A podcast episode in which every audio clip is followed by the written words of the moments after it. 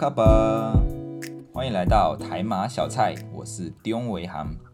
一位漂洋过海来到台湾生活的马来西亚人。那有追踪我 IG 的，应该知道前两天我我要下班的时候，要离开公司的时候，我就一直找不到我的机车钥匙，我就我就一直找一直找，我把我的书包都翻遍了，然后抽屉也找了都没有啊。这时候我在想，只有两种可能了，第一就是不见了啊，机车钥匙不见了。第二就是机车钥匙插在机车上，啊，于是我就抱着忐忑不安的心情啊，走到停车的地方，果然果然就看到一串钥匙插在机车孔，呵 呵我又忘记拔钥匙了。最近真的是有点呛啊，像我昨天，我昨天要昨天我们家里聚餐就要订饮料，我就打电话，我就上 Google 查了马古，然后打电话过去订了十二杯饮料。因为我看马古上面的照片，就是哎长得蛮像我们，就是靠最靠近我们家里，就在外面那一间，所以我就打电话去订了。然后时间到我去取饮料的时候，我就跟他说，呃，我我打电话来预定十二杯金轩啊，张先生。然后去看了看菜那个订单，他就说，呃，没有哎，我们没有收到十二杯金轩的订单哎。听到这一句话的时候，我的心就凉一半了。我想说，我该不会是订错间了吧？然后我就拿电话给他看，他说，哦，这间真的是另外一间，不是我们这一间，真的是有够尴尬的。最近都在犯这一种低级错误，真的是。那其实这这不是我第一次忘记拔钥匙了哦，我已经很多次都忘记拔钥匙了，而且不只是机车钥匙，有时候我回到家之后还会把我的钥匙插在门口，哦，插在大门口的。还好我是比较早回家的哦，所以后面有人回来的时候就看到我的钥匙啊，就帮我拿进来。如果我是最后一个回来，然后又忘记拔钥匙，哇，那我的钥匙可能真的要在外面露宿一整夜了。如果不幸运的话，可能还会就是小偷看到啊，还会把它撬开大门进来偷东西。所以啊，这个钥匙哦，我都备份很多把起来啊，以防万一钥匙不见啊，我还有备份的钥匙可以用。啊，我我我妈妈就看到，就在我 FB 看到我的现实动态，看到之后就跟我说：“哇，你这么够力啊！锁匙锁匙没有爸放在那里啊，从你做工到放工啊，哇，好彩没有被人架走啊！” 这个是原汁原味的马来西亚华语啊。我帮大家一句一句来翻译一下啊，前面说哇，你这么够力啊，这个够力是很厉害的意思啊，差不多是很厉害的意思，就有点像我我被阿妈打的很够力哦，被打的很够力够力啊，就是被打的很厉害。然后还有这个锁匙啊，我们马来西亚人会讲锁匙啊，但是台湾人都讲钥匙钥匙。我觉得可能是跟台语一样吧，台语的呃台语的锁匙就叫做台语的钥匙叫做蛇匙。啊，翻译成华语就叫做锁匙，然后还有最后那个驾啊，没有被人驾走。那我们在马来西亚不会说开车或者是骑机车，我们都用驾啊，驾摩托、驾机车，然后驾汽驾汽车。就是有时候可能问朋友，哎，不然你你驾车哦，这样子啊，不会用开车、骑机车这种词。那我就跟我妈说，哦，不会啦，这在台湾的治安哦非常的好，满街都是监视器，就算机车被偷了，很快就可以抓到小偷。啊，但是我不是我这句话意思不是说台湾都没有小偷哦，啊，可能只是因为我还没有遇到小偷，所以我认为啊，台湾的治安会比较好啦，就是给予台湾人的信任度也会比较高一点点。但是对于那些有遇过东西被偷啊，他们可能就会比较小心。像我女朋友黄佩啊，她有一次到屏东公园去参加那个圣诞节的活动，呃，就去逛街，她就把车子停在停车场，啊，逛完之后回去到。去找他机车的时候，就发现哎，有一个人站在机车旁边。我原本也还以为他只是认错车，然后当他越走越近的时候，发现哎，不是哎，那台是他的，是黄佩的车。会发现有人在翻他的车厢，而且手手上还拿着他的包包啊，因为黄佩的包包会放在车机车里面。这时候黄佩就很生气，问他你在干嘛？啊，可能可能没有生气啦，是我自己家，但是我觉得当下可能是生气的语气吧。就问他你在干嘛？啊，那那个小偷就说：“哦，没有没有没有，我是看到你车厢没有关好啊。”然后这时候黄佩他就愣了一下，就觉得因为第一次遇到这种状况，他也不知道要怎么反应啊。反正那个小偷就就就这样子说：“哦，没有没有没有这样。”他就他就想要走了。啊，这时候黄佩就问他：“车厢没有锁就可以偷东西吗？”然后这时候小偷就赶快跑掉了啊。后来去报警。哦，如果再晚了一步，这个包包可能就会被偷走了。哦，所以之后。环佩只要他有把包包放在机车的车厢里面，哈，他都离开之前都会先确定有没有把它锁好，因为有时候车厢这种东西你不一定会锁好嘛，有时候就是没有没有锁紧。那这种事情呢，其实在台湾也时常蛮时常听到的，而且社会新闻也时常报道，就是有一些有心人士啊，他们会在特定的区域巡逻。简单来说，就是他们犯罪的地方啊，就是他们地盘啊，啊，他们就会特地经过每台机车，就就是假装拉一下拉一下，看一下车厢有没有锁好，然后就一台一台拉啊，哪一台没有锁好啊，这时候可能就是就会成为他们的目标，他们就会打开车厢，然后去看有什么可以拿走的。因为有些人习惯会在车厢放一些钱啊之类的。虽然看到，虽然蛮时常看到这种新闻啊，然后身边有人这样子真实的遭遇过，但是我还是比较相信台湾大多数还是台湾人大多数还是比较善良的啦啊，至少我目前还没有遇到不好的事情，没有遇到东西被偷。那我相信，我相信台湾人相信到什么什么程度？就有一次，那时候我还是在我还是住在学校的宿舍，那我有个习惯，就是我睡觉之前我都会先把东西整理好。然后要把要明天要用的东西放在桌上啊，这样子我明天起来起起来的时候就不用再再去找。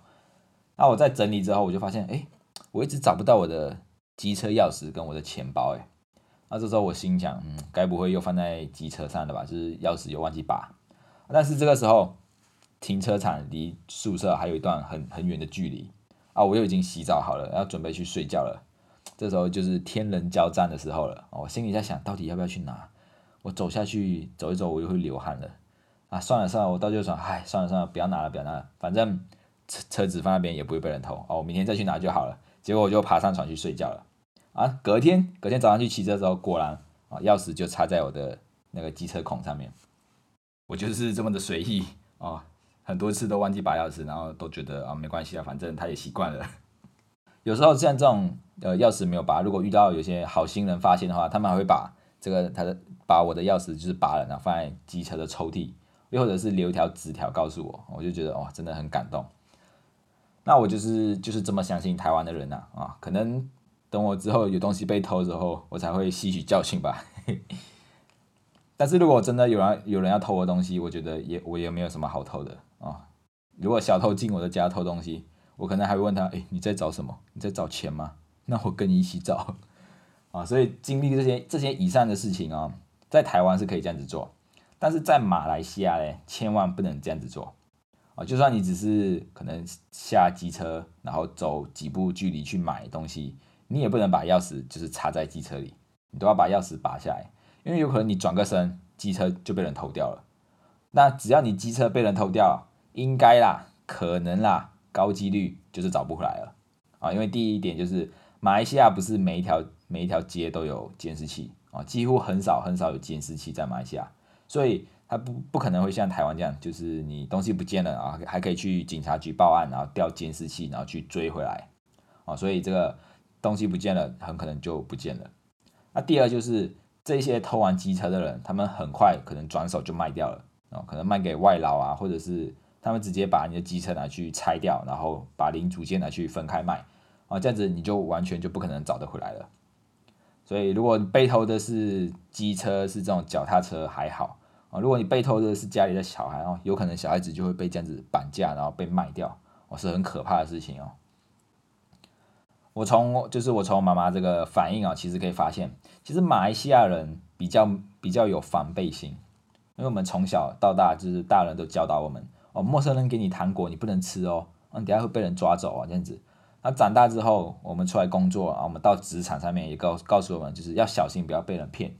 那你跟别人合伙做生意啊，签签合约那些也要特别小心啊，不然到最后钱被骗光光了，你也不知道这样子。所以这一些可能是他们一些人生的经历，或者是从呃可能更老一辈那边听过来的。那只有真的经历了这一些，才会吸取这些教训。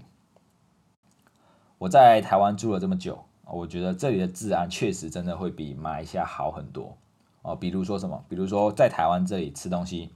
我们去餐厅吃东西，我们可能会就是先把包包先放下来，然后再去点餐。然后，但是我们我们在这里的时候，在台湾的时候，就会把包包、手机啊、钱包就有很可能就很自然的放在桌子上，然后就去点餐，或者是去拿餐具之类的。这种事情如果在马来西亚发，在马来西亚就是你把钱包、手机放在桌上，然后去点餐，也有可能你回来。一瞬间就被偷走了。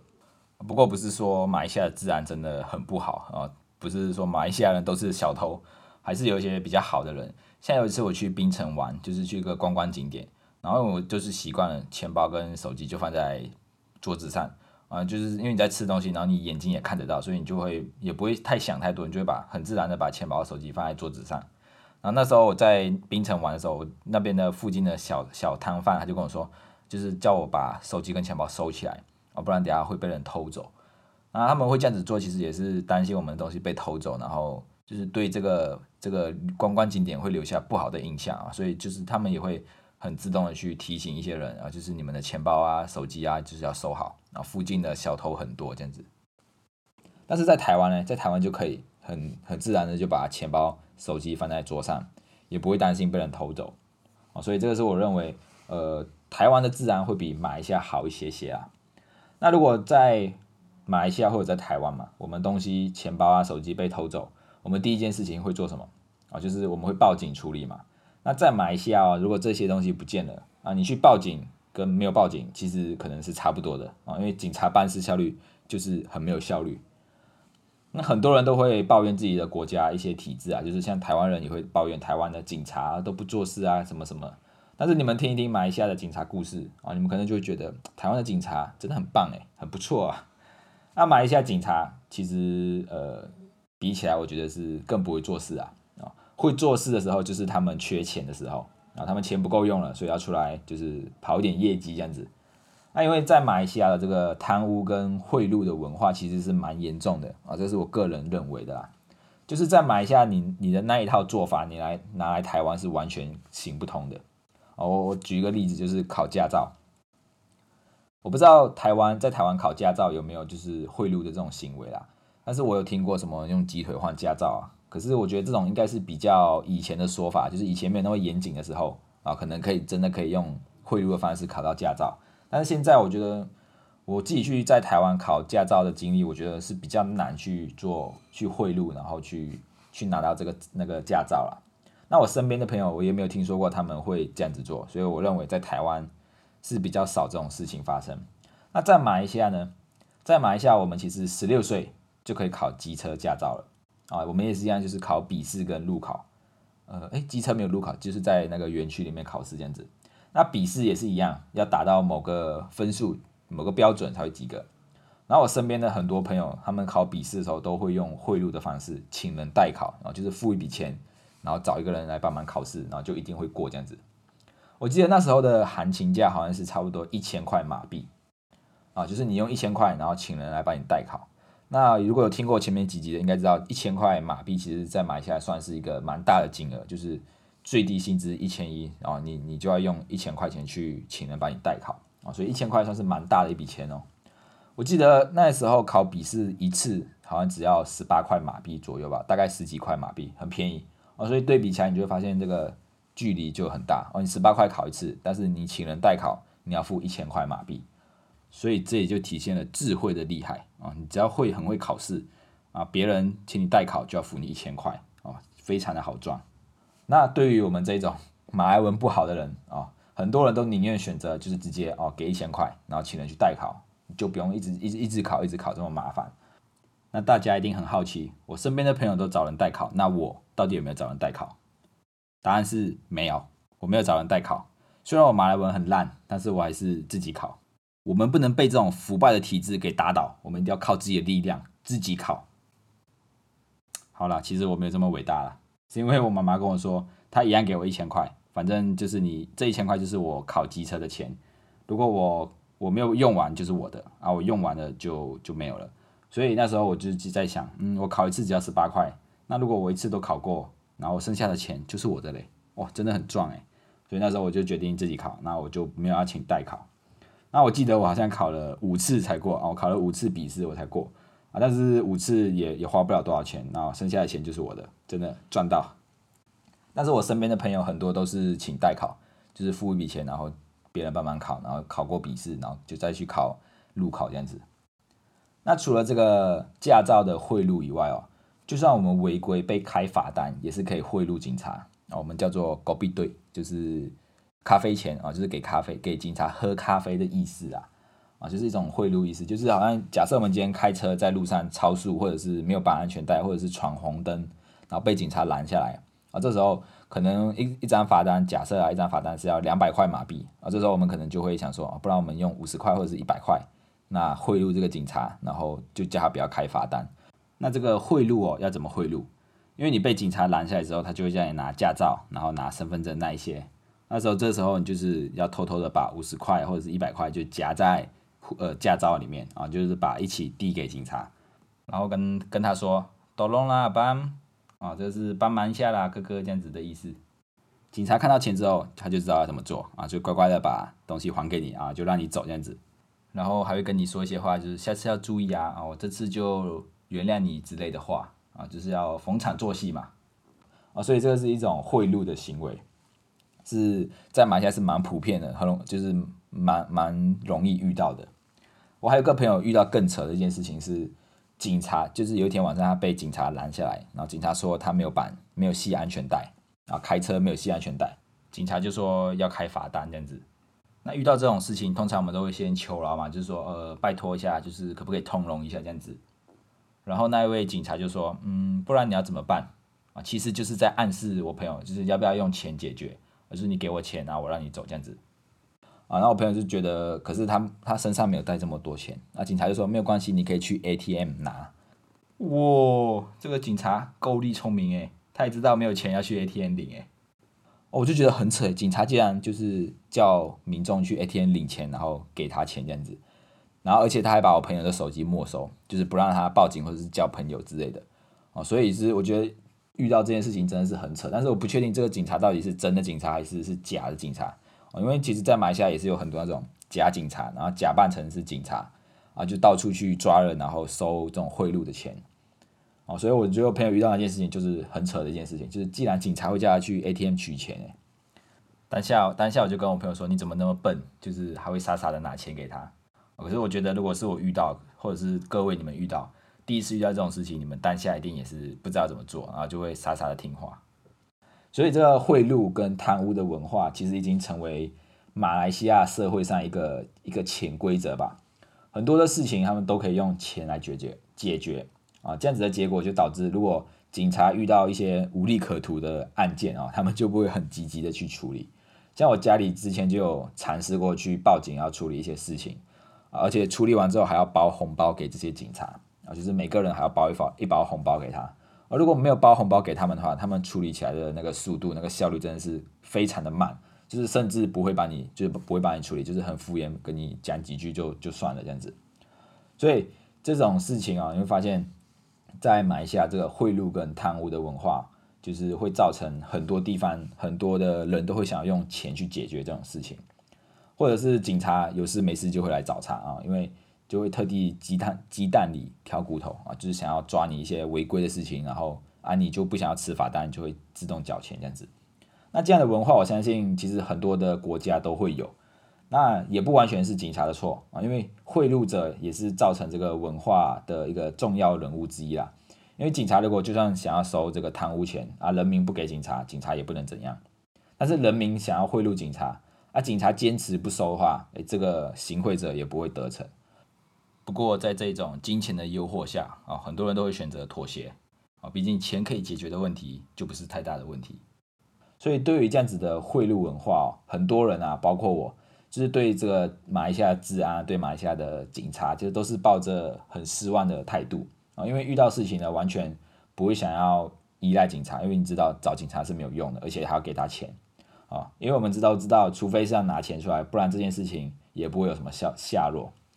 所以依照我个人的经验啊，台湾的政治呃不是政治治安啊，台湾的治安真的会比马来西亚好很多。啊，在台湾大家都对彼此的信任感比较高，至少我们吃饭的时候可以把手机放在桌子上，不用担心被偷走。然后我们机车钥匙没有拔，也不会担心被人偷走。啊，那遇到警察也不会就是像在马来西亚遇到警察这样，就是故意要找找事情，然后要跟你收这个狗币队，然后收这个咖啡钱。因为他们身上都有佩戴监视器，所以整个过程都会被录下来。那要贿赂的话，就是相对比较难啊。所以在台湾就可以比较放心啦。像我现在去哪里，可能去买个东西，进去呃超商买个东西，我机车钥匙也不会拔，我就放在那里，因为我觉得不会被偷。但是人有时候就是铁齿啊，就是觉得哦不会啦，不会啊，机车我的机车不会被偷啊，这种事情不会发生在我身上啊，我不会发生意外啊之类的。那只有当你的机车真的被偷的时候啊，真的发生意外的时候，那时候你才知道哦，我下次不要这样子做了啊，才会吸取教训。所以呢，就是在这里提醒大家啊，出门在外，钱财东西还是收好比较好。正所谓钱财不外露嘛，啊，说不定刚好你把钱包放在那里的时候，就遇到一个很急需要钱的人啊，然后你就这样大摇大摆的把钱包放在桌上，好像告诉他啊，给你偷啊，给你偷了，我是上天派来帮助你的啊，就这样天时地利人和的时候，你的钱就会不翼而飞了啊，那只能怪谁？只能怪自己喽。那也提醒大家，如果未来会去马来西亚玩啊，当然还是要把钱财东西收好来啊，因为马来西亚不像台湾这样，就是把东西放在桌上是很安全的事情。好，希望今天的内容你们也喜欢。那如果喜欢台马小菜，欢迎到各个收听平台按下订阅。我们每周三六准时更新，也欢迎你到留言处留言为什么会喜欢我们。我们下一次见，拜拜。